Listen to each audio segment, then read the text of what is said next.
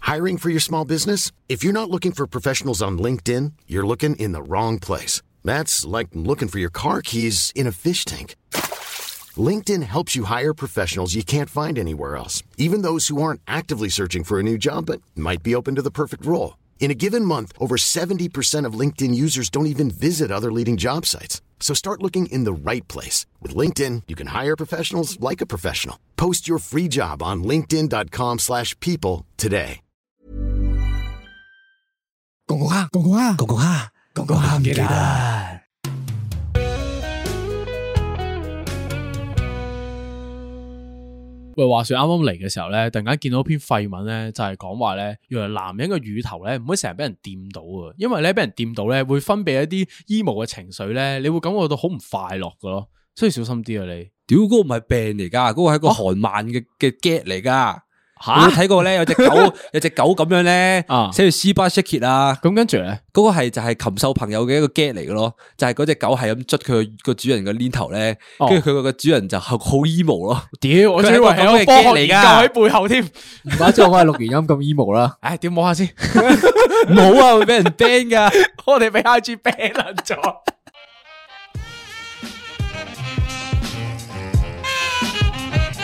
不如翻嚟講講下，唔記得我係修文。我係大肥，我係老 B。喂，話說我哋唔係，話說你個 l 頭俾人摸嗰條片，我哋俾 I G ban 撚咗，好好氣憤。氣點解憤。咧？因為咩原因咧？我想知我完全唔知道 I G 我貢獻咗我呢頭都俾 IG ban 咗。係，我哋為咗要抵抗呢啲資本主義嘅鐵拳，所以大家一齊幫手 share 嗰條 片上去。咁都齋到佢。黐線噶！喂，話說咧，你睇咗 The Flash 未啊？睇咗啦，我我第一日已經睇咗啦，The Flash。我都 睇咗。因為我先過你之前吹到好大，你實有市場啊嘛，吹到好大喎呢套戲，又話咩？就算個主角幾差都好，DC 內部話唔得啊，真係要上啊呢套係百年難得好一遇嘅好戲嚟終㗎，終於咁樣拍到好啊嘢啦係咯，我就文聽聽到文咁睇咗未啊樣。我啊，琴日睇咗嘅。哦，OK 咁呢呢件都係件好氣憤嘅事嚟嘅。點解？咁我琴日喺馬鞍山度睇啦。咁咧馬鞍山個院好細嘅啫。咁咧佢啲凳咧基本上係平排嘅，嗯所以冇高度噶啦。咁樣嗯啲僆仔睇唔到前面嘅喎。嗯，咁咧有個老豆咧就 feel 到係好想睇嗰啲嘢嚟㗎啦。咁啊帶咗個仔過嚟。係咁啊睇啦。佢個仔咧就係嗰啲冇耐性啦，又坐唔定啦，即係不斷走嚟走去，係咁同佢老豆講嘢啦。佢老豆已經係已經薯咗佢噶啦，但係佢都係唔撚理佢老豆。然後扮嘢然後佢老豆都係繼續自己睇啦，就係有個仔自己喺度講嘢啦。係咁個仔咧睇到一半咧就行咗去出去攞啲氈咧，因為要坐高啲啊嘛。啊咁即係一路我已經好出氣噶啦，已經係我完全睇到一半已經係覺得我頂呢個肺，你嘈完 未咧？唔係呢個情況都好似我想象到，因為你就我就睇咗套戲啦我，好出氣啊！你跟住明唔呢明個啊？就係個僆仔咯， 我 feel 到呢個感覺啊！我依家，跟住我又望住呢邊，又睇住你講，望住呢邊睇住你講咁樣，但我唔理。我呢個故事咧，我突然間我聽到個關鍵字啊，馬鞍山戲院啊，因為點解咧？我早排嘅時候咧，我同班朋友食飯啦，有一個咧由細喺馬鞍山大嘅朋友，佢同我講咧，佢話細個嘅時候咧，同全家人去馬鞍山戲院度睇《阿凡達》嘅時候咧，佢話睇嗰套戲嘅時候咧，有中場休息嘅喎，跟住佢成班人一齊出去食飯嚇咯，係即係播咗個零鐘之後咧，突然間全部人一齊出去食飯咯。踢波啊！我唔撚知，佢中場休息咁耐嘅咩？完全唔知。喂，你唔係你點解去诶质疑緊佢點解咁耐？咩睇戲有得中場休息嘅咩？ 即係佢質疑嘅話係呢樣嘢咯。佢好 specific 話係啊，我好記得啊。跟住全家人係成個圈一齊出去食飯，食完飯之後，我夠鐘咯，又翻睇翻套戲啦，睇埋最後十分鐘咁但樣。我自己覺得《阿凡達》係值得有一個中場休息嘅，點解啊四個鐘啊，大佬。咁你中點國之睇啊戰都係啦，你 Marvel 中國之前唔同，係嘛？你點解見唔你見到嗰啲圈圈出嚟嘅啊，on your left，都係，即係所以所嗰以個我情緒推上去噶嘛。我就係想問，如果有觀眾細個嘅時候住馬鞍山嘅，可唔可以幫我解答，係咪真係有得呢個中場休息？佢好 specific，好堅持嗰個就係擘大眼好嬲咁樣，真係㗎！我細個時候真係中場休息啊咁樣，跟住我哋全部人都唔信佢，再 Google 揾我吓睇戲有得中場休息。呢個可以加入我哋旅發局嘅行程 喎，點有解？中場休息嘅戲院可以喎。 去馬你鞍細山仔㗎咯，你睇到一半自己行出去 咯。唔係㗎，佢話成個戲院一齊 pause 套戲咯，咁樣。唉，分享完趣聞啦，咁我哋直接落今日嘅主題啦。咁今日嘅主題咧，就係想講話一啲現代愛情故事嘅方向嘅。點現代法 啊？個現代咧就係男仔愛情故事，我哋係係啦， 就緋聞的愛，男仔男手機仔啦男仔同男仔嘅愛係啦。咁咁點解咧？因為有呢個題目嘅成因咧，就係因為我哋喺匪神父嗰個投稿室入邊啦，就見到有一個投稿咧幾得意，但我覺得佢唔應該喺投稿室，神父覺得即係匪係啦， 鬧佢投稿室入邊唔落啊，鬧佢冇錯唔落佢入啊。唔到邪教佢啊！冇做錯壞事啦對。比阿文咧係啊小菜一碟啊，系讲咩咧？佢 咁佢個故事咧，佢就係一個喺中學時候發生嘅一個感情嘅紛爭啦，我會咁形容就係、咁佢咧就話啦，咁好多年前啦，咁喺中學嘅時候咧，當年就有個女仔括弧校花級。咁咧就坐佢隔離嘅，即係同台同學咁樣啦。咁一路都相安無事嘅。咁突然間咧，喺同一時間嘅時候咧，佢就有個都幾 friend 嘅朋友隔離班嘅，係學校風頭等嚟嘅，即係嗰啲好 charm 啊、sporty 啊呢啲中學啦，呢啲特別即容易食到女仔咯，系啦系啦，就嗰類嘢，嗰嗰類人啦。咁就呢個咁嘅男仔咧，就對呢個班花有興趣。咁但係咧，呢個班花咧就一口就拒絕咗個男仔嘅追求。係。係啦，咁啊點解咧？咁啊喺呢三姑六婆口中咧，就發現咧，原來係個班花咧係中意主角。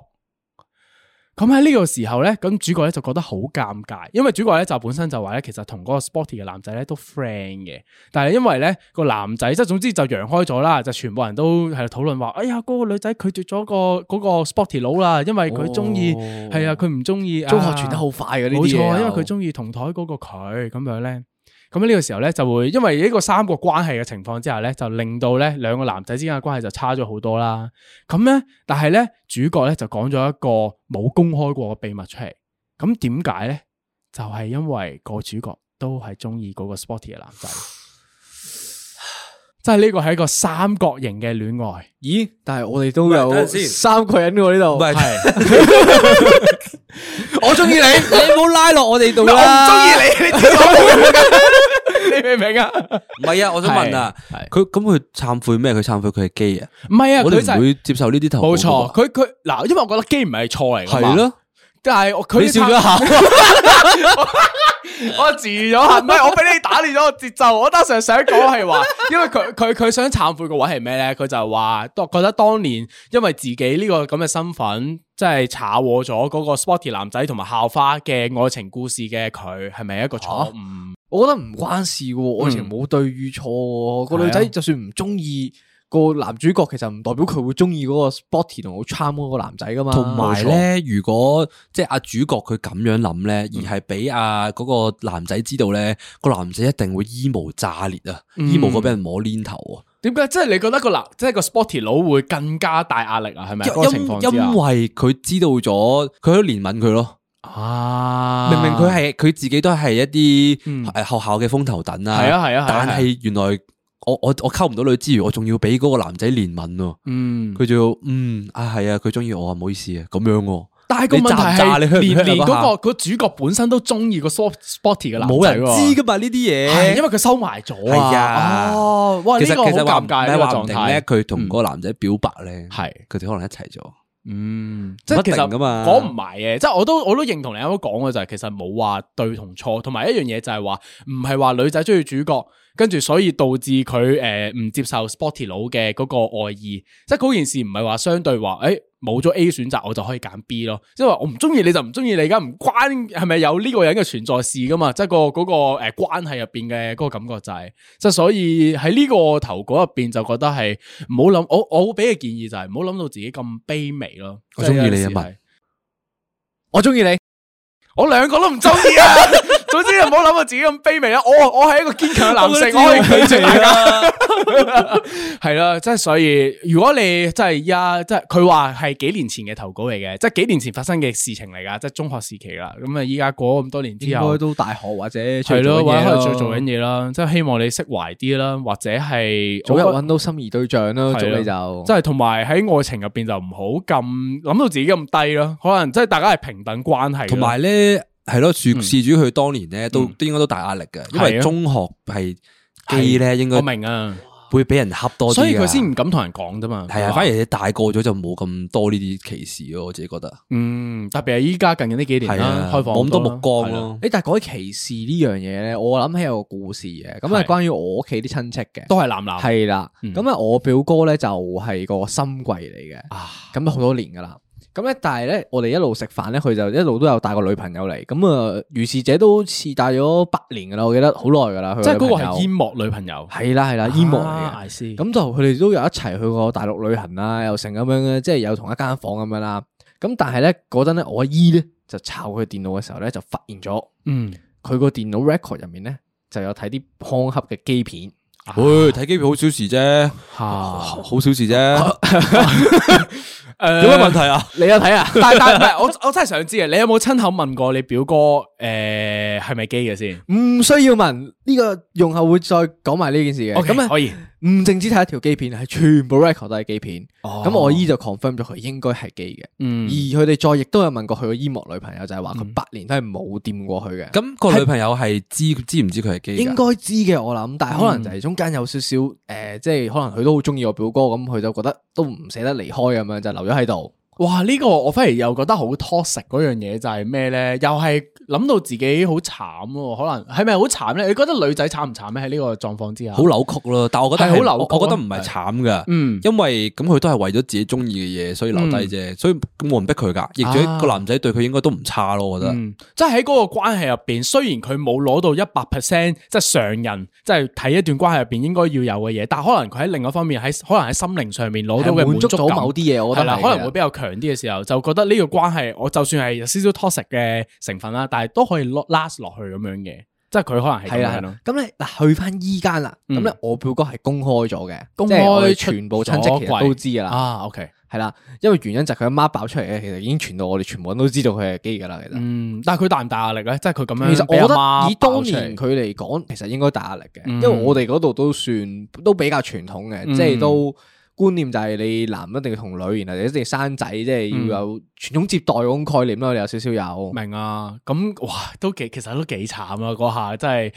最係俾媽媽爆出嚟咧，即係有時我覺得呢啲情況咧，自己講可能會容易啲啊，係咪啊？即係你俾人爆出嚟嘅時候，但係好你有似時就係夾驚硬唔俾人接受嗰下啊嘛，你就係覺得但 係問題係有陣時係你心入邊你未 ready 啊，嗰下嘅時候你就已經俾你阿媽一一夜爆晒出嚟，俾全世界知道晒嘅時候，咁我對於我覺得對於嗰個男仔本身，即係對於你表哥本身嘅衝擊力係仲大過自己出櫃咯，嗰下係係啦，心櫃其實心櫃真係好難講，嗯但係但係唔係啊，但係有啲人心櫃咧，其實係點講咧？呢種我我會稱佢為覺醒嘅愛啊，覺醒的愛係啊，即係佢心櫃未必係因為佢驚人知啊嗰啲嘢啦，嗯係佢自己都唔知咯。啊，點係啊解因因為呢個又我你覺醒咗啦係我我 我中意你啊問，我今日要講幾多次呢一句啊？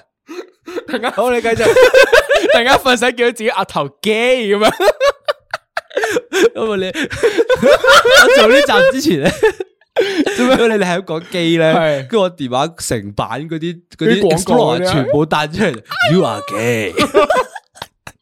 咁跟住咧，覺醒的愛係 點解咧啊？點我樣解釋咧？係我我啊，咁啊，係我朋友嘅故事嚟嘅。嗯咁係佢個上司啊，咁咪做做銀行嗰啲嘅。嗯咁係佢個 manager。啊，OK，À, 跟住咧，呢個 manager 咧就有個卑微的愛情故事啦，又係咁樣拍咗好多年拖，嗯係又係準備求婚噶啦。嗯但係準備求婚係女朋友拍拖定係點樣？同個女朋友拍哦哦拖。 ，OK，OK，OK 事主係男嚟嘅，事主係一個男仔，然之後 OK 佢同女朋友拍拖，哦，OK 然之後咧佢哋拍咗幾年拖啦，去到求婚階段噶啦已經。咁佢咧去到求婚階段嘅時候咧，個女仔就即係 reject 咗佢啦。嗯，咁啊，點解咧？因為個女仔同咗一個另外一間賣珠寶嘅公司嘅二公子一齊咗，錢嘅問係題啦，因為錢嘅問題，所 以就就揀咗另一個啦。但我我但我 friend 個老闆都唔都唔窮係㗎啦嗱，就我所知都唔差嘅，都唔差係噶啦，都唔差嘅，但係係係咯，但係呢係個啊都唔係重點。好。故事重點喺邊度？個故事重點係咩咧？原來求婚嘅呢個部分咧，我哋知道女方嘅故事啦，係原來男方都有故事。係個男仔咧喺嗰一排咧，佢係突然之間發現咗自己係係心心咩啊？嗰、個字叫做心悸心悸。即係突然間覺醒咗，佢突然間覺醒咗呢樣嘢啊！點解咧？原佢來自己佢中意男仔，佢佢點點解會樣覺醒點呢？解會知呢樣嘢咧？就係嗰一排诶、誒因為佢哋佢佢知佢得知咗女朋友有外遇呢件事情啊嘛係係係，佢個人開始 depress 啊、嗯即係開始唔開心。但係有個朋友成日都陪住佢，但係嗰朋友係當佢係寶嚟嘅咋，我明啊，但係佢開始有嗰種心動嘅感覺啊！啊，係咪？其實會唔會係因為你個人喺嗰個情緒好低落嘅時候，突然間有啲依賴感咧，會令你覺得好似投射有啲感情上去啊？即係佢可能未必真係記咯，單純係嗰下嘅時候咧，有啲 support 嘅時候咧，佢就覺得好似有一埲牆啊，可以挨住啊咁樣嗰個情況咯。我挨住你無啦啦都唔會變機啦，吓，你唔好挨過嚟啊！你唔好我中挨意過嚟啊！啲。唔係咁佢出軌啊！佢出係咁跟跟住住咧咧，係跟跟住咧，咁佢就同咗同個同即係嗰個係嗰個佢中意嗰個男仔咧，係佢嘅嗯下屬下屬嗰類係啦你。講咗，咁佢哋就佢同咗佢表白，咁仲要表埋白啊佢就走咗去同佢表白。 Holy shit！然之咁後嗰咁個個下屬本身係咪係咪 gay 嘅先？我唔清楚，呢個頭先都講話呢個人哋我唔當清寶楚咯人哋哦當係喎佢當寶寶嘅喎。，OK，OK，OK 但跟住就跟住個同事就辭咗職啦。咁都我都明嘅，你好難嘅喎，即係如果你對佢冇心嘅話，你如果喺同職埋場呢啲，仲要你職場係你你同佢係即係你點下嗯佢係成日日對夜對係啊打生打死噶哦嘛，咁你無啦啦發現咗原來哦佢對你有嘢嘅，有嘢啊你添喎，點樣係搭咯個膊頭落去啊？嗰下你做唔到噶嘛？哇！咁依家嘅情況就係就扮冇嘢啦，因為都已經冇辭咗職啊嘛，㗎大因為家扮冇嘢即咯，係當唔少啲誒交流咁就冇算啦交流咁㗎啦樣係嘛冇交流㗎啦啊，OK，哇！呢個咁樣嘅覺醒嘅嘢，我覺得應該唔止一。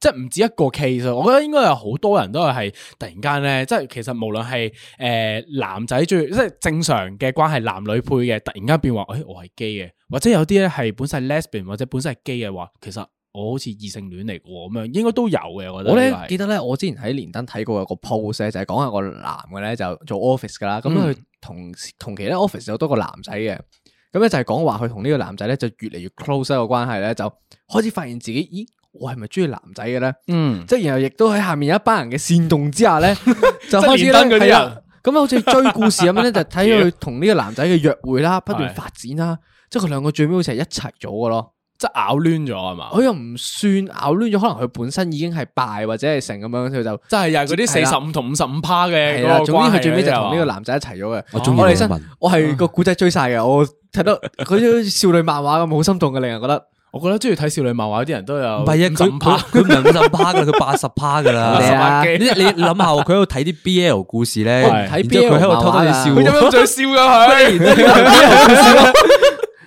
佢兩個終於一齊咗啦，你會覺得好好興奮嘅你個情追懷。追到 live 啦，明唔明啊？如果如果佢哋唔一齊咧，佢哋係佢同佢嗱可能诶個男同事同佢表白咗啦，嗯跟住發現咗哦，sorry 啊，我唔係基嘅，你會點啊？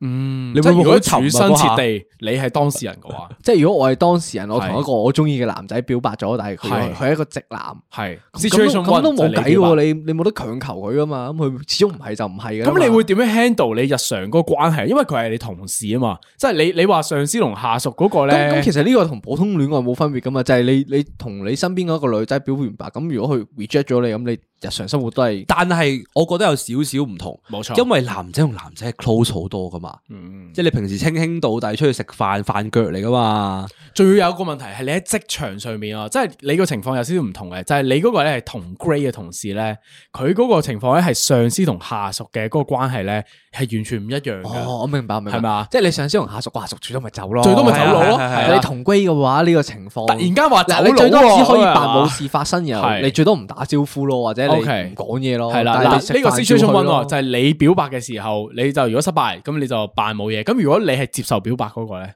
你會點樣去 handle 嗰個情況咧？都係一樣，定係有第二種 handle 手法誒咧？，我會如果我有冇女朋友，我都會話我拍緊拖咯，係咪都話？死嗯啦！我有少少當咗佢真係嗰個。你收爹，先啦，佢好基啊！啱啱係咪啊？你係咁套我去，你覺得我我真係要真係要回應一個人，我同我表白，唔係啊，個 office 都喺我腦入邊出現咗，你已經坐喺度，跟住啲人話問，跟住你咁樣擰住頭，吓咩事啊？咁樣， 跟住我中意你咁樣，吓呢個，但係我有女朋友啊，咁 個腦個畫面喺我腦入邊走唔到啊！依家我我個我個畫面係佢哋喺 pantry 傾偈，Oh， Holy 攞住杯水。哇喺 Pantry 嗰下，我都好啲嘅。其實我覺得 Pantry 都好少少嘅，即係點咧？你拒絕完之後，你可以出去咯。即係如果你喺 office 喺電腦台面前突然間搭你膊頭咁樣，吓咁樣嘅時候咧，你 你可以點啊？我斟杯水先啊，咁樣係咪走唔到啊！ 走唔到啊！嗰下係啊，真係嗱，分享完呢個之後啦，咁啱啱你哋啊，反而我想知你哋有冇聽過一啲咧，係本身由 gay 或者 lesbian 轉翻去做異性戀嘅 case 㗎？你哋係呢個情況我又要行翻出嚟啦。 OK，你又冇有計，朋我友哦多朋友。可以咁啊，呢個係另一個朋友嘅故事啊。係咁我朋友就都好後生嘅，依家應該都係廿一左右，哦，好細個係嘅女仔嚟嘅。啊，咁佢由細到大都係讀女校啦，嗯咁就由細到大都係 les 嘅。嗯。咁啊長期同啲 TB 拍拖啦，咁就一下咧一溝到一帶翻屋企瞓，即係全家都知佢係。同哦埋即係已但經出咗櫃有啲好嘅事情就係佢全家都 support 佢呢樣嘢哦嘅，幾好即係覺喎得呢個嗯誒係咯，你中意冇所做謂咩咪啦，啦好難戀愛自由嘅咁都樣啦。嗯咁但係咧，咁就去到佢上年啦，嗯上年嘅時候咧，佢就開始懷疑自己啦。嗯佢覺得自己係咪中意真係中意女仔咧？嗯，事源係因為佢性事嘅，即係做係啊性愛嘅時候啊，係發現咗呢樣嘢，佢覺得嗯，好好好冇温度嘅呢件即事係。佢覺得有啲懷疑嗰下，突係啊，然間，嗯佢覺得佢覺得啊，如果係男人嘅話，會係點樣嘅咧？嗯跟住佢就好堅決咁樣同嗰個嗰個女仔就分咗手，啊，仲佢趕竟然咗佢出係街。 即係佢係未試之前，單純佢係有少少懷疑，跟住就話誒，不如我哋分手啦咁樣，係就啊係咁樣，即係係啊佢未試過男仔之前就已經分咗手佢啦係啊喎未試過咩都未發現之前，佢就已經 散咗啦。 What the fuck？佢就走咗去誒識新嘅男仔啦，係咁啊機緣巧合之下就識咗個足球小將啦，嗯足球小將聽落聽落都係體能好嗰 啲啦，係動型喎，運動型嘅佢男一仔啊嚟啦就。揀個最好嘅係啦 partner 啊，佢係係啦 OK。咁佢一試咧就發現撲街啦，原來佢都哎佢中意呢樣嘢喎，呢個林寶堅尼嚟噶，哇！佢本身踩單車，突然間即刻上去跑車喎，佢係啊跟住咧咁佢就同咗呢個男仔一齊啦啊。再誇張啲係咩咧？佢廿一歲嘅時候佢閃婚，吓佢哋閃電結咗婚，咁去咗邊啊？最尾跟住去咗英國，吓佢兩個突然之間去咗英國。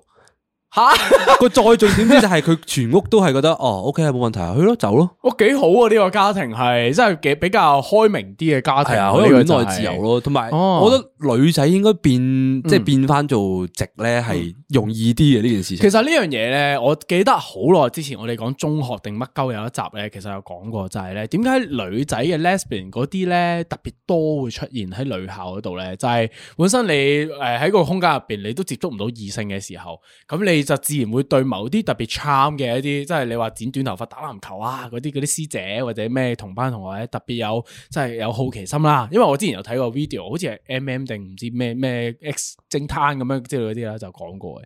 就係對於嗰啲人咧係有獨特嘅一種仰慕感嘅，就你好想同佢一齊，但係其實你唔知自己係咪真係同性戀啦，定係異性戀，單純係對嗰種嗰個人咧，即係嗰個角暫色時呢性得呢接觸到，冇錯咁我冇得揀嘅情況冇下，錯，就對依賴咗上去啦個情感上面，所以咧就會形成一種同性戀啦。啊但係據我所知嘅關係啦，阿 B 你係讀男校嘅我喎，讀男校嗱男校又唔一樣嘅喎， 唔係嗱，我講緊男校唔一樣嘅位係咩你咧繼續？講就因為喺男仔成長嘅過程入邊咧，你喺呢啲咁樣嘅同性戀或者之類，你基少少，你乸型少少啊，你都俾人笑鳩同埋 bully 你噶嘛。所以咧喺男校入邊咧，你做基或者即係啦，本身知道天生係有呢方面嘅興趣嘅嗰啲人咧，其實係冇咁容易表現出嚟噶。我到誒、呃因為畢咗業幾年啦，我哋而家都真係距離中學好多年啦。突然間發現有啲同學，咦，原來你即係係以前係唔覺佢係咁係樣嘅啊，，即係原來你係基噶咁樣係啦，即係類似咁嘅情況就會開始發生噶啦。因為嗰陣時咧，其實我有數過噶，嗰陣時讀男校嘅時候咧，我 突然間咧睇到上網嘅篇文就話咧，原來咧每十個人入邊咧，大約就有一個係基嘅。跟住我望一望我班入邊有三十個人，即係代表我哋班座底有三個啦。一又喺度二三，咁跟住，咁跟住 turn out 咧，發現呢個數據咧都 OK 準確嘅喎。我個班入邊真係出咗三個係同性戀嘅喎， 唔係我，唔計我，係啦，就都有三個咁樣嘅。咁我就覺得，誒、原來係咁嘅時候，咁就可能細個嘅時候咧，特別喺男校嘅就比較多呢啲咁樣，細個好難出出櫃出櫃㗎，係啦因特別係為男校因為會俾人真係會俾人 bully，㗎會俾人 bully 呢樣嘢，同埋好唔型。型嘅呢件事情。嗯，喺女校就反而可能唔同啲啦，即係女唔仔係個男心女思校或者係女校都係㗎，咁咪你 TB 啊嘛，嗰啲係，即係 TB 你就咁剪個頭髮就係㗎啦嘛，好簡單嘅件事。嗯但係同埋嗰啲 TV 都真係 charm 嘅，即係如果喺女仔當中咧，啲人會覺得哇好型啊，好靚仔啊咁樣嘅，佢哋會咁形容噶。講起呢個咧，我有係個啊有一個少少嘅分享，就 OK 我中學嗰時咧，我學校嘅後邊嗰座女校啊，嗰度咧存在住七個女仔嘅，嗯，好撚癲嘅嗰時七咧劍俠，嗰七個女仔咧有四個係 TB 嚟嘅，但係就好靚仔嘅，啊，跟住我係明面啲，係去到咧我哋間我間學校啲女仔啦，我另另外一間女校個誒學校啲女仔啦，同埋啊有一手低啦，成個九龍城得三間學校，唔係啊， 你一講我都知係邊間啊， 唔係白色長裙啊嘛仲仲有多另一間 嘅，仲有多另 一間嘅，即係可能三四間學校咧，啲 OK 啊啲人係真係會特登過去及佢，或者係報佢哋放學咯。啊，其實我都係有啊聽過呢啲嘅喎，即係你知道某啲學校有某幾個風頭等咧，charm 啲嗰啲咧，你會真係不自然都會就去瞄下人哋啊之類啲，呢啲中學情懷咁啊，一定有嘅。即係對於嗰啲即係少少誒 charm 嘅人，你對佢有少少仰慕感呢樣嘢係，我覺得係一定會存在嘅。喂，咁講起女女咧，咁嗯啊，誒呢個位咧，咁我就誒恭喜我表姐新婚快樂先啦。咁因為我表姐就係 les 嘅，嗯咁都亦都同佢個卡合男朋友咧都跑咗都十年啦，我諗。嗯咁啊早排見到佢就去咗冰島結婚，嗯咁見到佢影婚紗相嗰啲時候咧，哇少少感動係啊嘛啊真係少少感動啊嘅，即係你見到佢都咁多年咧，跑咁多年，終於有個正式嘅渠道去結婚，然後有個證書又成咁樣咧。咁覺得佢本身個家庭嘅嗰個對佢接唔接受先哇呢件事啊？！但係我如果我用傳統家庭去睇咧，你你屋企都應該好多嗌霎噶，因為你嗱表哥又係基啦，跟住表姐又係 les 嚇啊，同一個同一個表哥唔同㗎表姐家庭唔同㗎嘅唔同嘅，哦另外嘅另外哦嘅。分開嘅，OK，因為咁都好我啲覺得個爸爸應該會好好猛震，因為傳統屋企係唔中意噶哦我嘛。明我明你講咩哦？咁诶，誒我表姐嗰度我就唔記得有冇嗌霎嘅，嗯咁就但係都應該都接受啦，都見咗好多年嘅，其實都年年都有帶嚟食飯嘅。嗯，明白，即係其實都已經慣咗啦，即係屋企人係，即係係啊單純係都見到話，其實喺香港都唔容易嘅，即係老好實啲講難係。㗎，你講係真，啦你真係又要你諗地方出去結婚喎，你香港又唔唔合法㗎嘛，其實。嗯，但我見其實有啲人都喺香港擺酒㗎，即係單純你簽字唔得啫。即係係啦我見係到啦有啲 gay couples 都會喺香港度照搞行婚禮㗎，其實哦係。佢阿阿表姐係去咗冰島嗰度註冊，係啊，喺邊度哦註冊啊？係。嗯因為我有睇佢張相，其實都幾係啊靚嘅。好然後就浪漫啊喺呢件事情誒係啊泰國擺酒啊，係係係啊呢個時候有好多個少少嘅濕鳩故事。 係話說我就買咗機票咁就去诶 join 佢婚禮啦，係即係泰國嘅時候。咁咧佢就係我諗住請五六日啦。咁我一直個腦咧都以為咧佢係禮拜六行禮嘅，咁我就買咗順理成章買咗星期五嘅機票。咁我買咗四點鐘飛，然後诶六點半落機，咁佢嘅婚禮係，五點半行禮。即係你睇 zoom 嘅啫喎，你係係。啊，咪睇 Zoom 啊，睇你見唔見 Zoom 啊信號啊？啊！ 你仲要落機喺泰國，仲要塞交通喎、我即係佢我本身同佢講話啊，我過嚟食埋餐飯咯，咁樣即係佢話唔係喎，你塞車你過嚟食糖水嘅啫喎。真係食糖水啊！嗰個位你去揼骨都得噶啦，唔好搞到咪話。咁你去做咩？ 你去做咩啊？你 cancel 咗機票得唔得啊？咁咧，住是者咧，咁我就打去香誒 HK Expect 度問啦，咁樣啊我就話哦，個有冇得搞啊？咁樣佢話俾算咯。佢話誒你要喺誒飛之前嘅四十八個小係啊係時啊係啊內，你要先可以轉機票喎。我我冇問唔佢。使，你可以照唔係啊，我照問佢轉啫嘛。咁如果冇咁點算啊？佢話冇咪冇咯，诶，但係你應該都真係冇噶啦。係咯因為我如果我以我所知咧係，Hong Kong Express 係得一一兩班機嘅係啊，啫一每日日。得一班兩班㗎咋。然後我就順理成章 cut 咗去程嗰張飛，然後就買星期四嗰張去程，然後留翻嗯回程嗰張咯，嗯哦即係去程嗰陣可以免費 cut。可以拆開份，可以。拆開啊噶。我見到有得咁樣退，所以我就咁樣退咗咯。哦，原來係咁都都仲有小解決知識啦，方法呢個係依家先知道。因為據 OK 我所知，阿文係成日都搞錯啲機票嘅 事情。佢對於呢啲出行咧係好唔擅長嘅喂，我唔會天生咧我唔可以安心出行噶。係你收聲啦！佢天生對女人咧幾好笑，但腳頭唔好啊！呢條友係佢只個頭佢永遠都係有啲噼里呱啦嘢啊！呢我個仲特登人係。佢問 佢，我可唔可以咁樣做 噶？即係我可唔可以取消去程嗰張就留回程嗰張？啊，應該得嘅咁樣。即係佢話都 OK 咁樣係。有咩事咪追翻 Trips.com 啲人咯。哦，你哦，因為唔好意你思唔追唔係到喺㗎官方買，咁就係麻煩啲嘅。係啦咁樣就咁你又衰嘅，你咪喺官方買，咁算啦。咁都係祝福你個表係姐，啦都係祝佢嘅就新婚快樂新婚啦快樂啦。公公哈唔記得。喂，咁聽到呢度咧，就記得 like 啊、share 啦，同埋 subscribe 我哋嘅 IG 啦，同埋 Apple Podcast 或者 Spotify 或者係咯 YouTube 啦。 YouTube 咯，係啊，最近 YouTube 條數啊，依家係，哇，我哋都幾有誠意，次次都重新錄一次呢一段嘢咁樣。我見有啲人咧係直接翻用嘅啫，其實可以用我哋罐頭咪算咯。唔好，有啲有啲温度啊嘛，我哋每次都錄一次，見我哋咁有誠意，係咪應該值得 share 埋出去咧？我哋個 channel。多謝晒澳門嘅手足。 系咯，我哋突然間今日我係無意中發現咧，我哋係澳門嘅喜劇榜嘅第一名咯。但點解我哋有好多澳門嘅聽眾啊？真係 我哋講嘅故事又好似唔係好關澳門事喎。咁大家有冇興趣搞翻個澳門 fans meeting？會。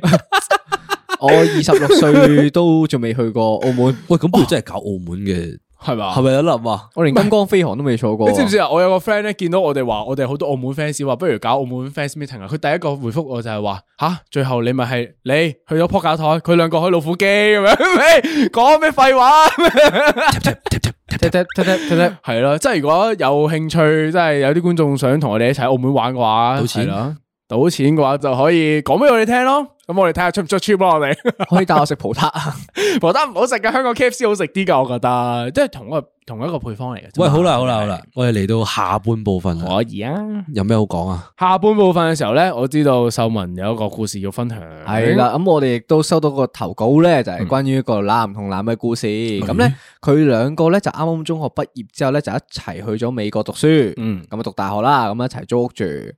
咁咧，佢兩個咧就順理成章，唔知點解一齊咗啦。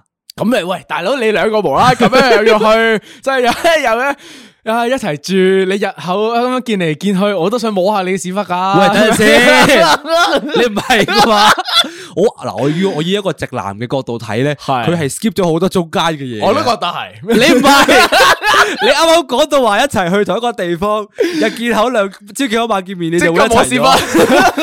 我懷疑你潛藏嘅基因入面啊，有一百 percent 啊！ 你由五十 percent 升到八十 percent 啦。系啦， OK，啊咁我哋咁繼講翻續個落故去事啦。咁咧，誒，咁我哋當男 A 同男 B 啦。咁係咧，男 A 咧就係比較正，即係比較中意出去玩嘅咁樣啦。 OK，咁咧，誒，男 B 咧就比較少少內向，即係唔係成日出去咁樣嘅。咁有一日咧就話男 A 出咗去玩咗全日啦。嗯我覺得好咁樣冇温度啊！我哋不如叫佢 Chris 同 Tony 啊。 我唔知我夾硬諗出嚟嘅，呢個我突然間諗出嚟嘅。是但一個啦好啦，咁啊，咁啊，Chris 咧就出咗去玩咗全日啦。 OK 咁咧就留低咗 Tony 喺屋企喎。 OK 咁咧阿 Chris 就翻到屋企之後咧，就發現誒屋企冇人喎，嗯咁咧就揾嚟揾去啦，都啊揾唔到喎。咁啊決定誒翻房換衫先沖，準備沖涼啦。 OK，咦！突然間發現衣櫃打唔開嘅，吓？誒，美咪國收埋咗個女人喺咩？邊？美國好危險噶嘛？呢啲嘢，美國好啲家居安全係啦都係有咯，有人跳出嚟揸住，係 咯，即咁咁發生咩事咧？其實衣櫃入邊，原來最尾原來發現咗阿 Tony 原來呢個衣櫃入面，嚇 嗰啲衣櫃入邊做乜撚嘢咧？請問唔知應該係咪有少少唔開心啊？因為佢對於佢出去嘅時候覺得冇乜安全感，咁咪匿咗入面啦， 因為點解佢出去嗰個係聚會定係一定同 friend 玩咗全日？咯。其實主要普普通通咪飲下嘢咁樣咯，出去傾即下偈咁樣咯。係普通 social 活動啊係啦知唔知有冇覆 message 嗰啲啊？誒嗯呢個係一個關鍵喎，係啊呢個係我覺得係佢又冇乜交代過嘅，咁但係啦，佢就話氹咗都好耐啦嗯，Tony 都唔肯理佢，嗯然後就講咗句：你推開我啦！吓，即係即係點啊？佢已經喺衣櫃入邊噶咯，佢仲點推？㧬佢入去？屌你攞把鎖鎖住個衣櫃，點解唔係拎出嚟？點解飯都唔俾你食？你臭係啊！咪推你唔好我理我啦！佢咪啲咩寓意噶？佢行出嚟就係出櫃咁樣嗰啲啊？ 佢出咗櫃啦吧？我哋一齊咗噶咯，我哋係 OK。咁呢個故事，我覺得係應該係誒冇安全感啦。係啦係 啦，我覺得呢個等陣先，我插多少少先。我唔知點解咧，因為因為始終阿文講故事咧，我就會代阿文個樣落去。我都係啊，跟住咧，我就幻想緊佢喺個衣櫃入邊咧，攞啲被咁樣笠住自己啦。然之後就佢跟住阿阿阿 Chris 過去推佢嘅時候，唔好理我啊！係啊，你推開我啊！你自己出去玩得噶啦。唉，唔係應該冇咁冇激冇咁激昂，你自己出去玩得噶啦。唉你推開我啦。跟住自己轉個頭咧，病埋嗰埲牆嗰度咧，跟住唔望佢，一定跟住係啲頭望牆髮咁一定唔會望出長咧邊遮住遮住隻眼咁樣，走啦，你走啦。你推開我啦！ O K，嗱，但係我覺得呢個诶冇安全感嘅問題咧，其實唔一定淨係得诶男仔同男仔嘅伴侶先會出現嘅啫。其實正常你兩性，即係你有愛情關係嘅伴侶關係入邊嘅時候，不呢個冇咩啊安全感嘅呢個狀態，其實應該經常都會出現嘅安全感。嗱嗱，我啱啱問，因為我問咗佢一個問題啊嘛嗯，就話我有冇覆 message 嗰樣冇錯嘢。我覺得安全感都喺呢啲小細節嗰度可以體現到嘅。嗯，即係如果阿 Chris 係 keep 住覆 Tony 嘅，嗯即係又話俾佢聽喺邊度，係啊又誒交代有咩人，跟住又好準時咁翻屋企嘅係啦，即咁係我話覺十得點其咪十實點咁樣嗰其實啲。冇事嘅，所有人都要社交噶嘛，係咪我先都我都認同嘅。啊咁但係如果佢嗯佢係冇覆，然之後出咗去瘋狂玩，然之後消失失蹤，嗯咁係有事咯。 OK 嗱，因為如果你講呢個情況，前設就係佢有覆 message 啦。但係如果我哋假設佢係冇覆 message 嘅情況之下咧？有事啊，有問題，好大問題啊。系啦，咁你覺得應該係诶两方面應該點解決啊？即係喺 Chris 嘅角度，佢應該點解決啊？即係唔係話教佢點做啊？佢當刻應該點做啊？你覺得係？佢當刻只可以係講大話噶咋。哦，即係佢繼續用方言去，但係佢本你身大話話冚唔到咁多個大話㗎喎，唔係啊，但係你明唔明係啊？啊你你當刻啊，你成日代入阿 Chris 嗰度啊，嗯你有咩可以做啫？如果你係全日冇覆佢，失蹤去咗玩，咁你玩到好 high 翻到嚟，哎呀仆街啦！突然間醒起屋企仲有一件喺衣櫃入邊咁點咁樣算呢啊咁唔准諗即刻答。如果你遇到同一件事嘅話，你會點做咧？係我會嗱，佢係打邊個先？佢係 Chris 定 Tony 先？佢係 Chris，佢係 Chris，OK，如果我係 Chris，我會即刻打開呢個戰鬥方案第一版，嗯，我就會即刻同佢，我即刻即刻撒冧啦。第一件事要撒冧嘅，嗯第二件事咧就係要攬住佢，攬住佢就我我我一攬住佢已經係最大嘅解決方法。嗯唔好話解釋太多乜嘢，因為你講多錯多，佢氣上心頭。但係你啱啱建議阿 Chris 去講大話 嘅喎，你第一個你第零擺嘅時候話你講大話啦，第一版再揭開嘅時候，因為喂你攬住佢，第一版作戰方案講大話冇用，第二版攬住佢，OK。唔係因為阿 Chris 唔係我啊嘛，哦，即係你覺得你喺你嘅戰術上邊係可以執行得好啲嘅。因為我係我覺得呢嗯個係最 work 噶咯。咁我咁樣聽落去，覺得你應該係有經驗嘅人 喎，你應該成日都出現呢個問題喎。如果咁樣聽落去嘅話，你都係唔復 message 嗰我啲人唔嚟㗎，會話俾你聽，真係我所以我就係 There's never been a faster or easier way to start your weight loss journey than with PlushCare. PlushCare accepts most insurance plans and gives you online access to board-certified physicians who can prescribe FDA-approved weight loss medications like Wigovi and Zepbound for those who qualify. Take charge of your health and speak with a board-certified physician about a weight loss plan that's right for you. Get started today at plushcare.com slash weight loss. That's plushcare.com slash weight loss. plushcare.com slash weight loss. Hiring for your small business? If you're not looking for professionals on LinkedIn, you're looking in the wrong place. That's like looking for your car keys in a fish tank.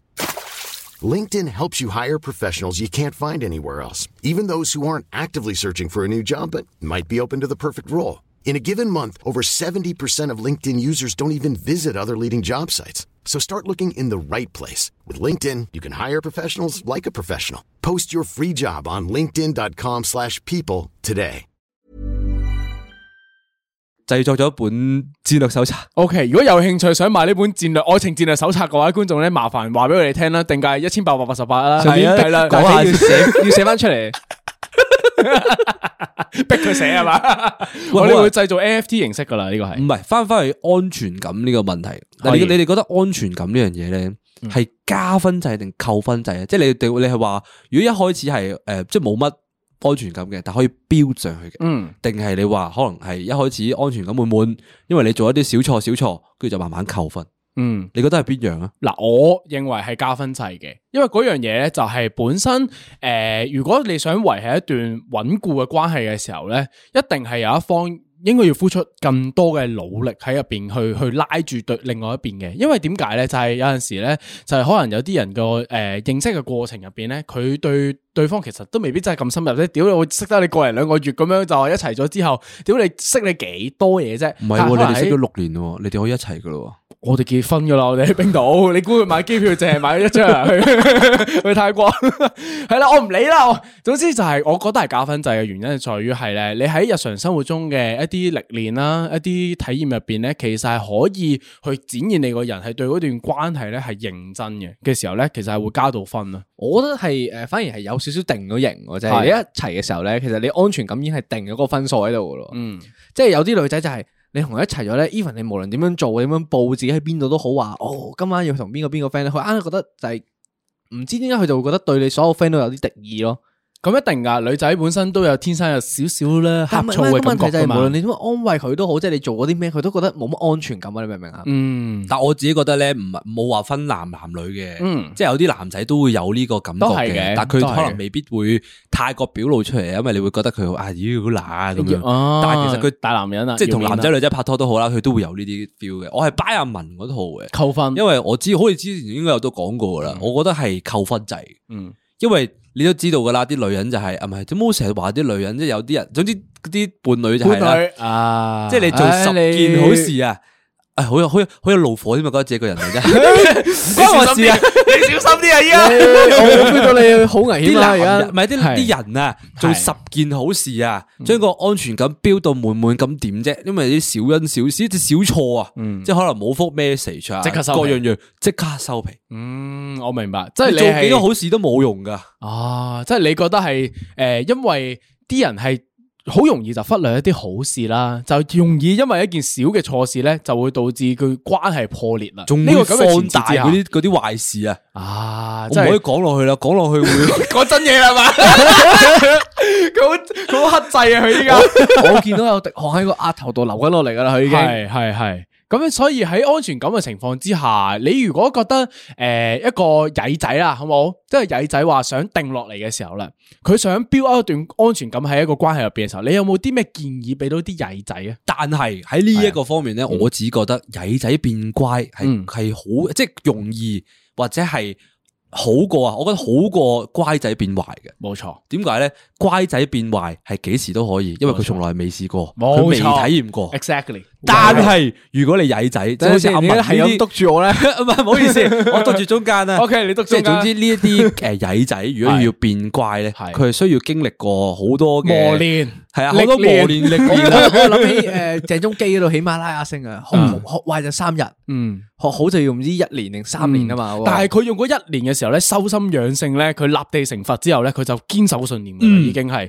嗰下咧就係你好難衝破佢今生噶啦，嗰下同埋因為真係真係冇得拗嘅，因為你所有嘢都玩過啦嘛，嗯冇錯冇嘢可以再刺激到你啦。啊係啊啦刺激到你係咩咧？你就要做一個好愛你嘅對伴侶嘅男人咯。嗯呢個就係你嘅目標有咯。交代啊，冇錯，即係你心入边知道自己係鋼鐵般的戀愛，我就係一個我好愛你嘅人，你俾任何磨練我，我唔唔惧怕，你所有嘅呷醋嘢我都唔惧怕，因為我知道好愛你，我可以用好多方法去彌補嗰種，即係唔係彌補，而係展現我對你嘅嗰種诶、呃即係俾到安全感你啊，即係對於对于我呢人仔全你部做乖咩仔你戴頭你戴頭盔啊， 唔係啊，但係我咧啱啱好想回避佢眼神啊，佢係咁對住我講話，佢會唔會俾安全感我 咧。啊我亦都回避緊你眼神，你好你笠緊頭盔啊，你好驚我好似。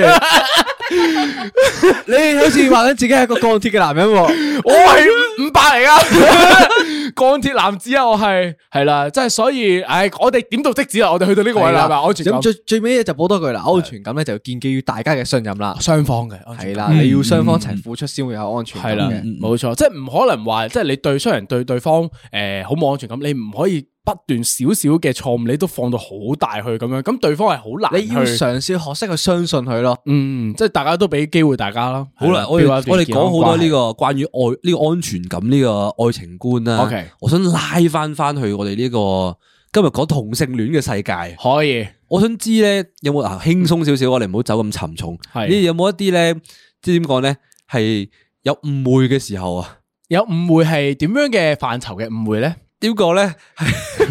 即係诶唔知道對方原來係基嘅咁樣係嘛，唔知道對方係基嘅，跟住就唔小心同佢好親密，又哦或者係比錯色度，咩都好啦，總之有呢啲嘅誤會啦。因為 OK 其實好容易有噶嘛。诶，我都認同呢個，因為其實我親身本人就喺第一線前線記者記錄過呢件事嘅，係啦，你係當然記者啊我記者啫，我唔係當事人。咁係幾時發生嘅呢嗰件事啊嗱，係？當年咧我就玩 O Cam 啦，咁咧就我哋呢啲咁樣嘅建築翹楚嘅 O Cam 咧就一定係男性居多噶啦。少 林寺少林寺啦嘅情況就係、咁啊當時咧就我嗰組啦就有個人啦，佢就我覺得佢怪怪地嘅，但係咧我冇問佢，佢唔係我嗰組啊，佢隔離組啊，佢係佢唔係我嘅唔係組我啊。望下佢啫。你好咯喎，我覺得 你好針對喎呢個話題上面嚟講。係啦，總之我唔知啦。總之入 cam 嗰日嘅時候咁但咧係，佢有啲咩怪先？你覺佢得個怪係咩咧？就係嗰啲佢唔會同女仔傾偈嘅，即係唔會同組唔會聊下組媽啦，唔會聊下組女啦，怕啊醜啊係啫，啦可能。唔是，佢係嗰啲咧，淨係聊嗰啲看起來相貌不錯嘅男性組員們嘅，係啦，即係我嗰組有幾個都幾靚仔啊，青靚白淨咁樣嗰啲啦。咁跟住佢本人咧就嗰啲黑黑實實啦，跟住嗰啲好短頭髮啊咁樣嗰啲，聞到少少味嘅。我嗰下我唔知點解，我係好 sensitive 啊嘅對呢個雷達上面呢件事係，我覺得佢有啲怪，但我冇 confirm，即係 我冇問中。中學鍛鍊翻嚟，我唔知啊，總之我就係對呢方面有啲天生嘅雷達啦，唔係誒哎我但就係知但道係係真係有樣睇嘅，即係我都覺得嗰係從個性格、外表、行為係係有少少唔同係嘅。即係我我 sense 到嗰啲 filament 啊，有啲怪怪地嘅嗰下。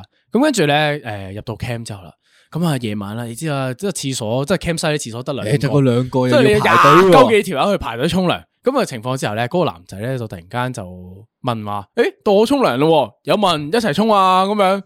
咁跟住咧，喺當時嘅情況咧，佢就望住我嘅。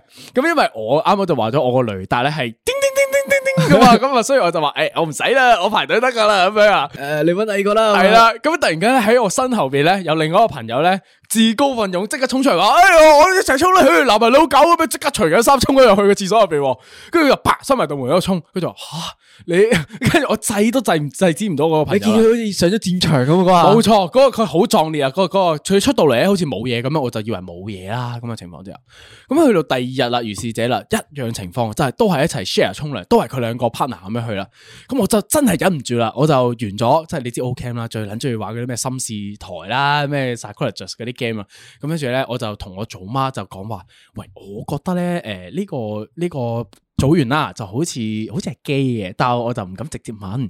咁佢祖媽就同我講話，其實我都覺得佢怪怪地，咁不如我哋就夾計問下啦，咁樣咁透過嗰啲遊戲啦，即係 Ocam 呢啲遊戲啦，我你就戳下佢咁樣，坐到，係啦，佢就舉手話自己係 O 負四嗰下，係啦，即係负四即系咩意思啊？負四咧，嗱，如果大家唔知咧，就係講緊诶讲呢個 status 嘅時候咧，正數就講緊話你同異性嘅拍拖嘅次數啦，咁負數咧就自不然就係同性戀嘅次數啦，咁樣啦，係啦。但係有啲情況咧，有啲人係 O 零嘅， 咁個情況咧就係好似有啲似加你一啱減啱一，加一減一，冇錯加一減一。係啦，而我知道我有朋友係 O 零嘅，當時哦系哦真系有咁係样啦，噶，先有女朋友，後边變發現自己係基嘅，咁佢就變咗 O 零啦。可以咁样无限切换嘅咩？可以噶，我有聽過噶，即係我有聽過個女仔同我講話佢 A 八咁樣，跟住佢話拍咗十次拖咁樣，佢話吓點計啊？咁減兩次咪得咯咁樣，跟住話吓咁都得咁樣得噶咁樣，咁所以咧就如果想知就自己 Google 啦呢啲咁嘅關係上面係啦，咁就發現佢係 gay 咁樣，咁呢個時候咧佢就分享咗一個好重要嘅資訊俾我聽啦。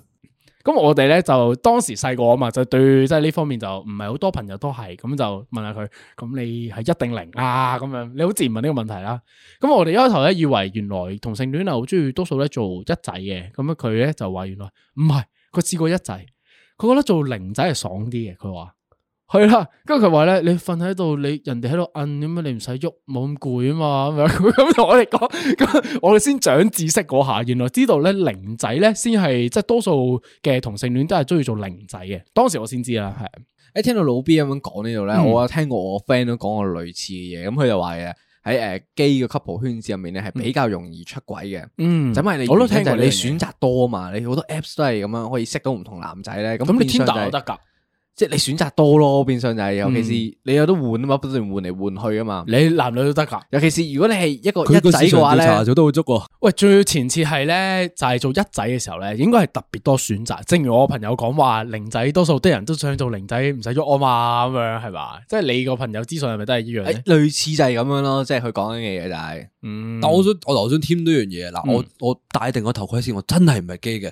但係咧，我啲朋友啦，唔係我我我啲女仔 friend 搞以細以前啦，嗯搞生日 party 咧係真係會去基吧，哦，我有聽過呢因樣為咧咧，基吧嘅人咧，即係嗰啲基佬係特別 nice、特別 friendly 特咯。別 polite 啊或者佢嘅對啲女仔都會好。好咯，係啊嗰時咧，我哋去玩咧，跟住係咁請嘢飲啊，各嗯樣樣嘅嘢咯。其實我明嘅嗰樣嘢就係、通常基嘅人咧，佢本身都係對自我要求比較高啲嘅。我即係觀察啦，我冇做實質嘅研究，但係我就係普普遍咁睇我身邊嘅朋友係同性戀嘅嗰啲咧，特別乾淨啦，特別着衫企着得理啦好企理，係啦同 埋真係有去操身形嘅咯，好有要求啊！啦，嗰樣嘢就係，所以對於即係處理，即係譬如話，誒哎見到有人生日喎，咁咪請你飲嘢咁樣，即係一齊開心下，嗰啲嗰啲禮數咧做得好足嘅，同埋咧，佢哋係唔會揀嚟咯，嗯即係我我唔知有啲係咪啦，但係總之嗯我目測觀察到嘅就係佢唔會覺，即係佢佢見到你係有嫌棄嘅嘅樣子呃咧，係佢係唔佢唔會搞你噶啦，嗯即係唔會特會唔會揀嚟咯，咁會可以形容咧，如果係同性戀人咧，會特別知性啲咧，即係佢哋會係會係嘛會即係特會別敏感啲我覺得啦佢，好 friendly 咯，會係同埋係真係啲同性戀嘅人係好樣啲噶，嗯，各樣樣都係好啲。即係唔會咧咧啡啡嘅，佢哋多數都係即係乾乾淨淨嘅，成個人都我係。再最後補多一個故事啊，嗯即係我啱啱先頭所講啦，點解我以好確實咁確信自己唔係基咧？ 但係當然咧，依家呢刻我唔知啊， 但係當刻我係做過一個測試嘅。話說嗰次係做咩事咧？嗰次係二百小時，時基片大播放，嗰次係二零一六年咧，係咁啊，我哋係去 grad trip 嘅，咁咁啊六個男仔去 grad trip 咧，咁啊去日本，哦，好似有聽過啊，有聽過係有冇聽過 grad trip 聽過前邊噶啦？講廣東話聽過嗰單嘢啊前嘛面， 誒係啊，嗰個嗰個 trip 嚟嘅，發生好多事情啦，exactly 就係嗰個 trip 嚟嘅 O。K，咁啊，做咩事咧？我哋係四個兩個咁去玩嘅嗰一日，嗯因為有兩個要去秋葉原嗰度買公仔買 figure。啊，係係係，有聽過呢個。咁我哋咧四個人咧就去咗情趣用品店，買咩咧？你哋咁我哋就每人買咗一個飛機，乜一個名器，啊，大家知唔知咩好名？正常啊知誒呢個名氣就係好正常啊啲女優嗰個嗯嗰個妹妹倒模整出嚟嘅倒每每個個模嘅男人第一次嘢啦日本都要唔知點解呢個翻香港㗎嘛係啊，定細個時候個都有人手一個嘅，一呢個係定會試過呢樣嘢噶嘛。咁我哋就每人買咗一個啦。嗯咁跟住做咩咧？我突然間個腦有個念頭啊，我想 test 下我啲朋友或者我，嗯，即係會唔會對大家有反應？對大家有反應，真即係係我點啊我我突然間我我我有一個念頭就我覺係得你呢個年頭已經好危險噶咯，係啦本身總之我嗱，俾個俾次機會佢講埋先，我有講我埋有我先。又有呢個念頭啦。 O K，咁我就同大家講啦，喂，不如我哋翻去一齊試用啊！好撚啲喎，屌你！ 翻到民宿你四個屌你打麻雀咁樣， 點解你好似玩生命麵包咁樣嘅？ 嗱，但係一齊試 用咧，係係我唔知點解佢哋個個都覺得呢樣嘢係好有趣。然之後 咧，我咧我我我好記得㗎，我但我我電話喺泰國海跌咗啦。係我嗰時咧，我攞住個電話咁樣，跟住我就錄住大家，我話喂大家，我哋一齊跑翻去試用飛機杯啦，跟住我哋一齊喺度跑，跟住咧， 咁好啦，我哋翻到民宿啦，咁啊，大家一開始都有少少尷尷尬尬嘅樣子， 一定有少少啦。咁邊個做第一個除褲嘅先？一定係我嘅呢個 係，我都同意，一定係你 唔嘅，係唔係唔係， 因為佢為提議啊嘛，呢樣嘢係。同埋咧，你正常男仔一班人一齊住咧，嗯一定係全部人都淨係着孖煙通噶嘛，嗯咁、我啊開始我除衫咧，咁大家都開始除衫啦。屌你四個男人一日翻到去，突然間就唔出聲，大家一齊除衫。唔係，又係 keep 住玩玩住嗰杯嘅。咁啊，大家都除咗褲啦，唔係唔係唔係，等先等先，未除褲，即係着住孖，淨係着住孖煙 筒。咁跟 住咁跟住咧， 你聽埋落去先。你講埋落去先。跟住咧，咁我咁我就話，我就話，誒，你哋尷唔尷尬啊？如果你哋尷尬嘅話，誒，我呢度咯，跟住你哋去揀第個位咯。咁咧，當時嘅嗰個 floor plan 嘅分佈圖係點樣嘅咧？我同我嘅 best friend 係就喺呢一張台。可以。誒呃喺嗰間屋嘅呢一張台嗰度， K，跟住咧另外兩個男仔咧，一個喺個玄關嗰度，即 OK 係佢近門口位嗰啲位置啊，有個屏風遮住嘅。啊 ISO 嚟咗佢係啊咪？另一個咧就去咗廚房，冇問點解去廚房，但 OK 佢去咗廚房嗰 O 邊。 K，咁我哋就四個人啦，如是者咧，大家一開始都未未落到手嘅，點解咧？即係我我哋我哋想 test 嗰個嘢啊嘛。係啊咁。我一開始大家都未落到手嘅，點解咧？你都會你都會覺得尷尬嘅，都覺得係咯哎做乜撚啊？無啦啦咁樣㗎同一時間計時咁樣，咁啊喺嗰個好奇怪喎啊 moment 咧，我嗰個 moment 我又開始攞電話出嚟啦，係我就開始揀片啊啦。都要噶啦。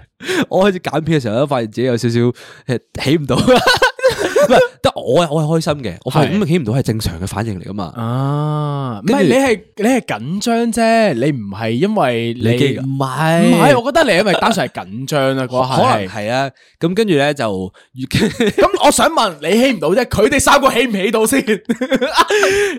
另外兩個唔知啊，但我對面嗰個咧佢係起咗嘅。 Holy 佢係佢係跟住咧，佢係有 show 俾我睇，佢睇咩片？ O K，但但係係佢佢進行緊進行緊嘅下面俾你睇。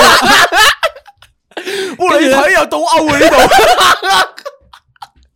跟住咧，跟住跟住我我自己覺得呢個係一個友誼之證啦。係咁我見到佢，誒佢都咁點解坦要用咁嘅咩方法唔去係啊證明你我友誼啊我我覺得佢哋友誼唔係啊。唔係啊，我覺得佢咁坦誠咁樣面對我嘅時候咧，係我都要好坦誠咁面對佢。冇錯，所以咧，我都你揀起我揀起，可以跟住我哋兩個咧就誒嗰張係張長台，好似呢張咁嘅長台嚟嘅。 OK，你坐呢度咁我佢坐嗰度我喺呢邊，佢喺呢邊啦。咁我哋兩個喺度咁樣咯。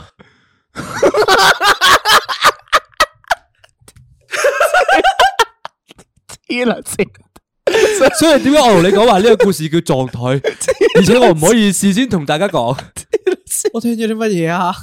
想知道個情況係點樣嘅，麻煩睇我哋 YouTube，多謝你，麻煩立 刻撳入生 YouTube 嗰命度，麵包嗰個故事咁樣啦。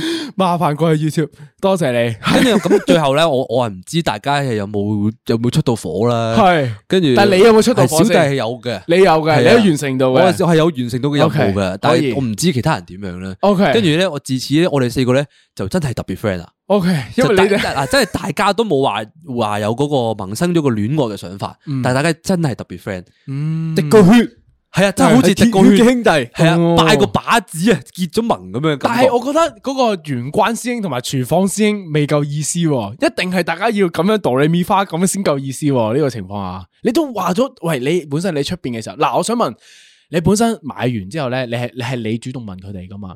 你腦海想象嘅畫面係咪大家坐晒喺四隻角我度？唔係我我我第一個畫面就係我聽跟住四隻角咁樣嘅，但係我估唔到咧，擺四個 擺四角係啊，咁係啊唔係樣，咁咁樣，我 屌個頭啊！但我唔知點解同唔好我我跳過我啊 friend 揀咗張台，点解点解你哋要即系面對面咧？嗰個情況就係，我就覺得怪啦。呢個情況就係，你但我你想话唔话相信你两个人两个望住大家一齐互冲啦喺度？你有冇唔望係住大哎真家係先互衝啊！唔係我有望過佢一眼，啊我一望佢一眼咧，我即刻我停唔到笑啊！ 即係佢會開始啄皮，睇住佢對比。 我一望到佢即刻有少少啄皮嘅感覺。我唔好，我唔望啦，我唔望。但係但係想知另外兩個秋葉原嗰兩個師兄知唔知㗎呢件事？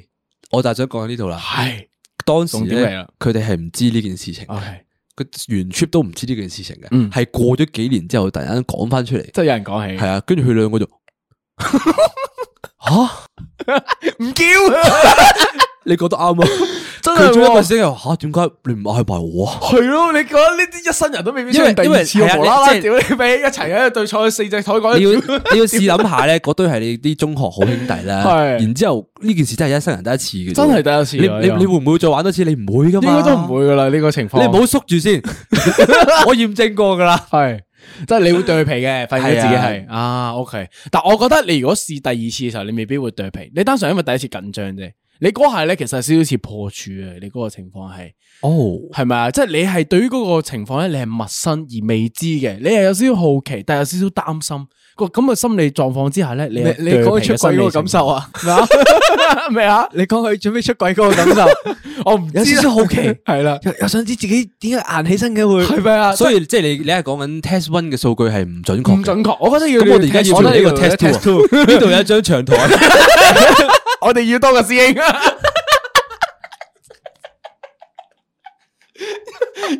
有冇观众投稿？观众愿意参加四一嘅 有，我只有讲咁多，多谢你，多谢呢个沈先生嘅故事分享，多谢你。透過呢個時候咧，突然間諗到一個唔係好關事嘅，唔准諗即刻答。系麥葱加龍炮，好我冲加唔爆喺度啲。澳米加售啊，佢一係唔准谂即刻答澳米加售。就係咧，如果而家係彭于晏诶，O 突然之間逼東你， O K 啊，又話要同你打 K 輪，可以，你會唔會心動？你會唔會懷疑自己嘅性取向？唔會，我會點解即刻同佢打 K 輪咯。呢點解個因為呢你個驚㗎問題咧，我女朋友問咗我好多次啦，佢 test 過好多個人咧，就係邊個男仔你係 O K 咯，跟住佢通常講彭于晏咧，我都係一定係 O K 嘅。咁有啲有啲唔 O K 嗰啲就係我對於嗰個形象太瀨啡嗰啲，我唔 O K 咯。 木珠拓出我 O K 喎，木村拓哉有啲老喎，老得 O K 滯喎，但係佢係咯，后生嘅時候好靚仔喎。即係你哋係會覺得可以可以咁樣做嘅？啊可以一戰。即係如果佢咁樣逼東埋嚟，你係係會你係會 set 落去係我會嘅。同佢打 K 輪，你會唔會新嚟？會收埋會一定真係你我要哋戴口水先先。唔係咁你哋會唔會心動啊？你會唔會有一下心動嘅感覺啊？即係我撇除你係咪基啦，嗯你會唔會一下啊？屌佢好靚仔啊！嘅感會覺一啊定會喂老棒喎、你諗下嗱，但係但係嗱，如诶、撇除彭于晏啦，因為彭于晏好多人都會 say yes 嘅，我覺得係。但係如果係诶、誒香港現行流行嘅呢班人入边，有冇邊 Jeffrey 個 Jeffrey，我 Jeffrey 我覺得諗錫到過嚟 Jeffrey 係啦你 O 唔 OK 啊？ ，OK，Jeffrey 我都 OK 係啦。但係诶、誒你你有冇咧？Jeffrey 你 O 唔 OK 啊？秀 文诶，Jeffrey 係咪嗰個？魏魏俊啊俊生哦，似陳冠希嗰個係係係係 O K 嗰個嗰個，係 Jeffrey OK 係嘛？ 嗰個佢笑到 OK 我喎開心，心啊動咗，心 心動咗，心動 咗。咁我係即刻啊！我我我冇講埋自己啦，我嗯我係我都會錫落去嘅。系咯，都嗱會打機率嘅 Jeffrey O K 嘅，但系你可唔可以講到一個你覺得唔 O K？睇下我哋覺唔覺得佢 O 唔 O K 啊？你我覺得唔 OK 嘅系你覺得唔 O K？誒香港啦，流行嘅呃要而家現行流行嘅現行咯係 MC 啊， M C 我唔 O K 喎，反而係我麻麻地喎，呢係啊，個我我都都麻麻麻麻地地 M C 因喎，為但冇底係薪點解咧錫？到啊。嗱，我撇撇除咗係咪撇除身高先身高嗰樣嘢啦，就係我對佢冇一種诶荷爾蒙上面佢嘅有分種泌喎。怪味啊，嗰種系咯，我就係對可能女仔對佢嘅嗰個就係感覺會強烈，但係我就對佢真係冇乜感覺。但魏俊生咁誒佢唔點解會係咁強烈唔係嘅？因為嗰個係魏俊生可能符合我哋嘅嗰個審美標準啊。啊，我哋覺得佢係一個哦，嗯，佢靚仔喎，佢都 OK OK 喎，喎咁樣係咪係啊，你會有呢下咯，佢都 OK 喎，咁樣係一定要啊戳就我講覺得啦。可以接受 OK 咯我覺喎得咁樣 係一坐完頭就就就打 K 輪噶係啦，啊因 為我嗱咁快啊！咁我問到，因為我係問到呢個問題咧，就自然會有佢嘅 level two 啊 OK 可以，咁啊，因為嗰啲人太遠啦，你哋點講都得。嗯，咁如果我而家講嘅係一個你身邊你覺得佢好靚仔嘅朋友，譬如話佢咧我唔知啊，我唔知你身邊有邊個朋友啊。總之你覺得佢好靚仔嘅，你打緊個腦一下 pop 佢出嚟，佢逼東你，同佢你錫錫，你會唔會錫落去？唔得啊，因為咧你啱啱講嗰啲，譬如話诶诶彭于晏啊、Jeffrey 啊嗰啲咧，其實本身有個有距離離感啊感啊係啊，個角色同你本身個人嘅生活咧係有個邊界嘅，但係你突然間有個新有個人咧喺個邊界入边嘅話，我覺得未必做到咯。嗰樣嘢就係係啦，我仲有少少底線啊，嗰下突然間清醒咗啦，我未必做到呢樣哦嘢。我唔得，應該嗯即係 friend 應該接就接受唔到啊。如果你有木村拓哉，我應該 OK 嘅，因為始終咧係明星啊嘛，你嗯，即係你你好你好诶执着木天拓哉喎，你係佢真係想打機輪噶，同真係係啊想打機兩噶啦，你哋哦即係金 OK 城武，金城武都 OK。金城武，诶咁啊嗱，反而诶诶诶诶嗰個叫咩吳咩話？吳吳彥祖吳彥祖咧，吳彥祖得唔得咧？誒，唔唔知知做咗唔唔得符合我嘅係咪啊審美嘅光，我審美覺得嘅光我覺得吳彥祖嘅感覺咧有少少似 MC 個感覺，嗰嗰個類型咧就係佢哋都 OK，但係佢有種特色，即係佢有種個人嘅未未去感覺到嗰個位咯，係咯，就我又都唔係好想咯。我我自己會咁分喎，我覺得因為木村拓哉啊、阿嗯 Matt Jeffrey 嗰啲咧，嗯佢偏向美男子嗰邊啊。誒可以但咁係咩講吳喎，彥祖 MC 嗰啲咧，係偏較陽光啲啊，哦即係佢係男人啲啊，哦即係好似佢佢佢佢感覺就好似我同你要打 K 輪嘅感覺。我明我明，咁彭于晏又點算咧？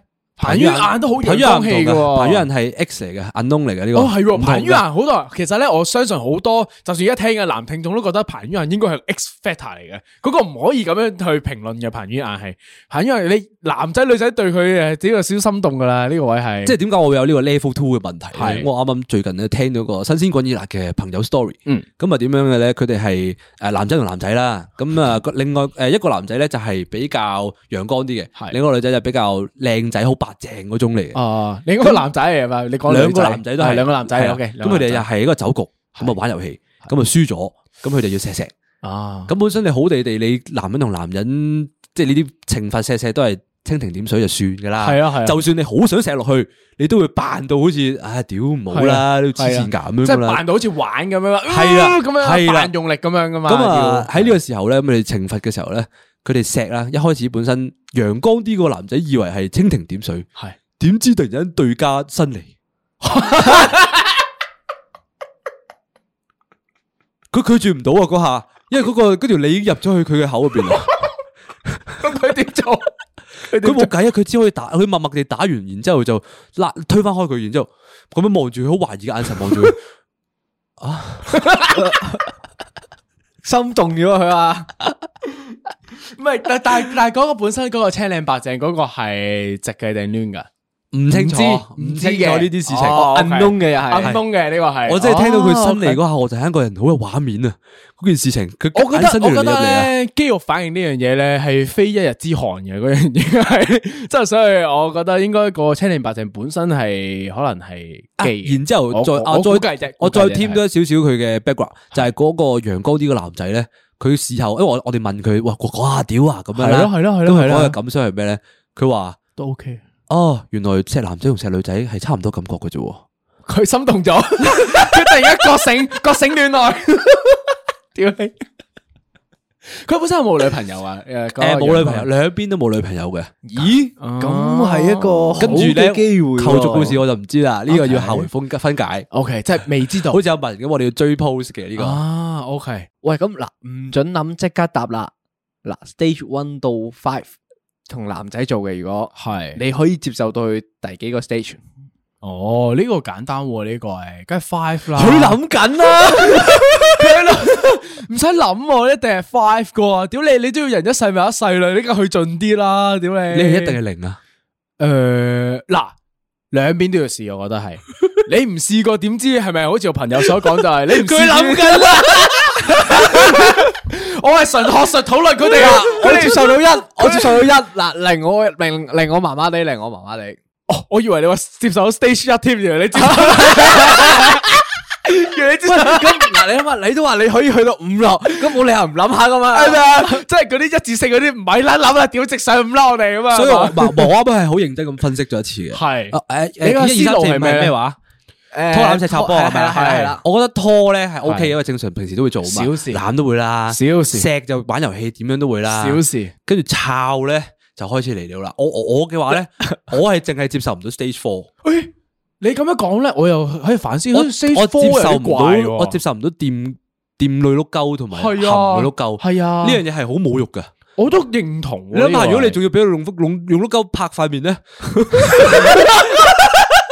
即係你嬲咗，你幻，你你去去幻想緊呢個畫面嘅，你會有唔 Ờ. 係因為佢問，因為你問到咩？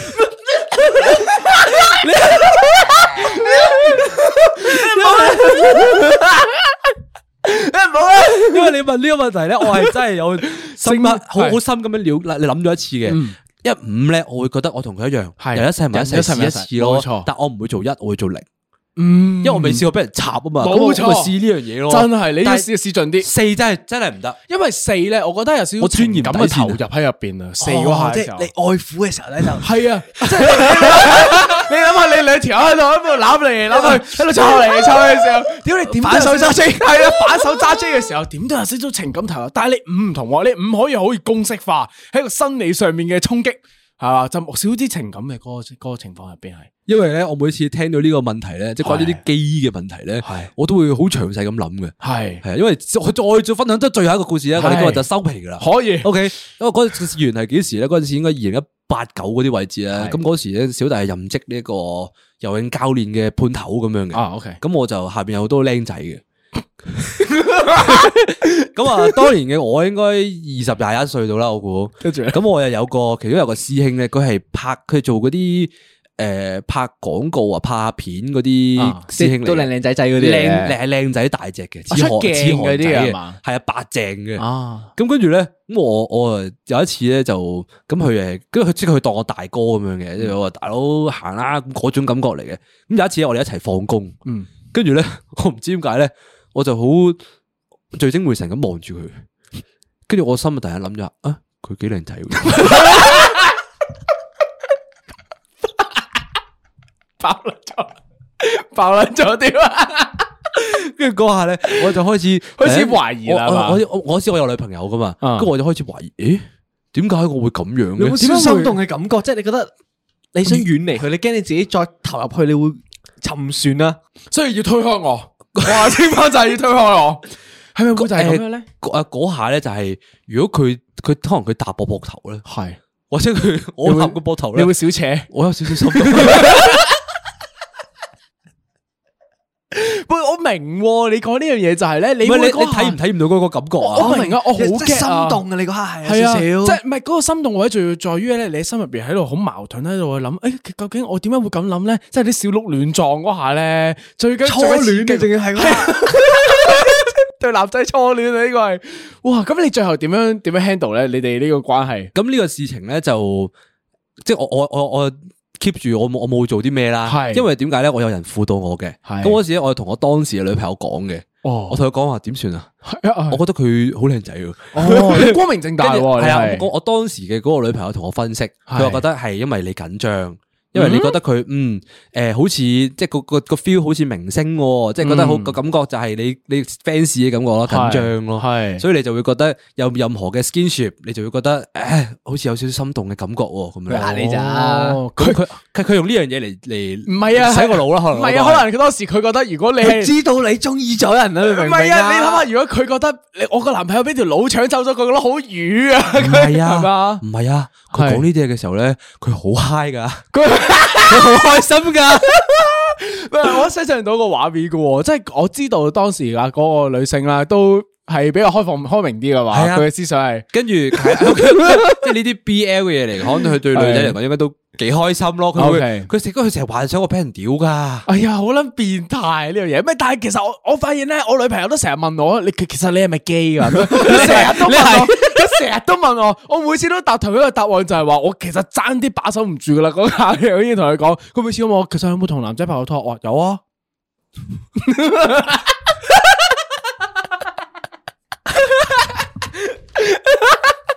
咁我嗰個事件嘅最後咧就係咁咁，佢做咗一排咧，咁佢就冇做啦。啊咁就唔真係唔關我事嘅。 OK 嗯我冇表白噶，咁啊，佢 sense 到係咁佢嘛？唔係一定真係唔關事。我真係我真係好發誓，我冇表露過任何嘢嘅。 OK，點解可咧？以因為佢都仲有覆我啊，或者係有啊即係到依家都後誒，依家冇啦啊。但嗰排都仲有 keep 住 contact 嘅。係係係係。咁跟住咧，诶、我我嗰下有少少失落，咁啊，但系跟住咧就若干年後啦，一兩年後之之後咧，就係一個咁我我跟住都有啲拍嘢嘅嘢噶嘛，係係係咁我就喺個片場嗰度撞到佢，喂，咁你點樣點樣咧？係啦，個有冇啲特別嘢咧？咁我就冇咗嗰個感覺啦 OK 因為我我就覺得诶、啊嗯，佢都係唔系因为你有新嘅对象，嚇即係你嗰時開始中意 Jeff，追 Jeffy，係啦，嗯所以你觉得佢已经唔再吸引啦。係可能係啊咧，即係可能過咗幾年之後咧，你對佢嗰種即係荷爾蒙分泌唔同咗啦，已經係，即係你感受到唔唔到过电啫，係啦，唔系佢最近嗯係啦，唔係對佢唔過電啫，係啦係啦，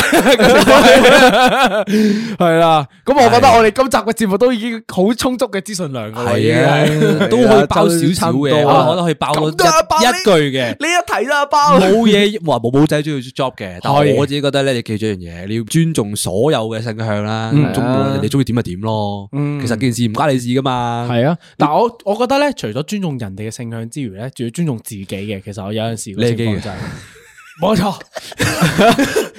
唔係啊，點樣乜我啦？哎呀，好亂啊！我依家依家。 即系要聆聽自己內心嘅聲音。係冇錯，就係咧講緊嗰樣嘢就係唔係話诶夾硬，因為我哋可能屋企有壓力啦，社會有壓力嘅時候咧，你就令自己話表現即係唔好到夾硬逼自己去中意啲唔中意嘅你嘢啊咯。唔需要公開地講嘅，但係我覺得你自己要深知自己係中意啲乜嘢咯。嗯，因為有阵时咧，你夾硬嚟嘅時候咧，就譬如話可能個情況就係你夾硬本身基嘅搵個女朋友，跟住可能就傷害咗女仔咧，係咪？即係個情況就係會變到好複雜啦。我喺呢個時所以我呢個時忠候於自咧己，我有啲擔心我啲觀眾聽完之後，所有人都出櫃。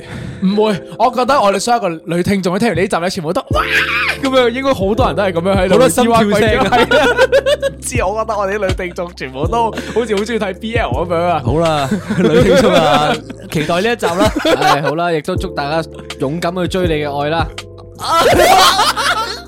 雲老師呢 一個，拜拜，佢哋好發拖啦，啊啦，完， 拜拜。但係我哋未完啊，我哋嘅路仲好長。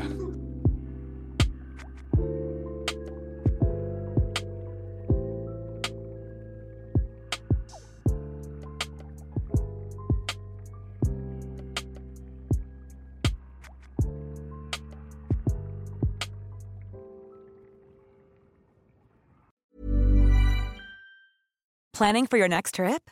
Elevate your travel style with Quince. Quince has all the jet setting essentials you'll want for your next getaway, like European linen, premium luggage options, buttery soft Italian leather bags, and so much more. And is all priced at 50 to 80% less than similar brands. Plus, Quince only works with factories that use safe and ethical manufacturing practices. Pack your bags with high-quality essentials you'll be wearing for vacations to come with Quince. Go to quince.com/pack for free shipping and 365-day returns.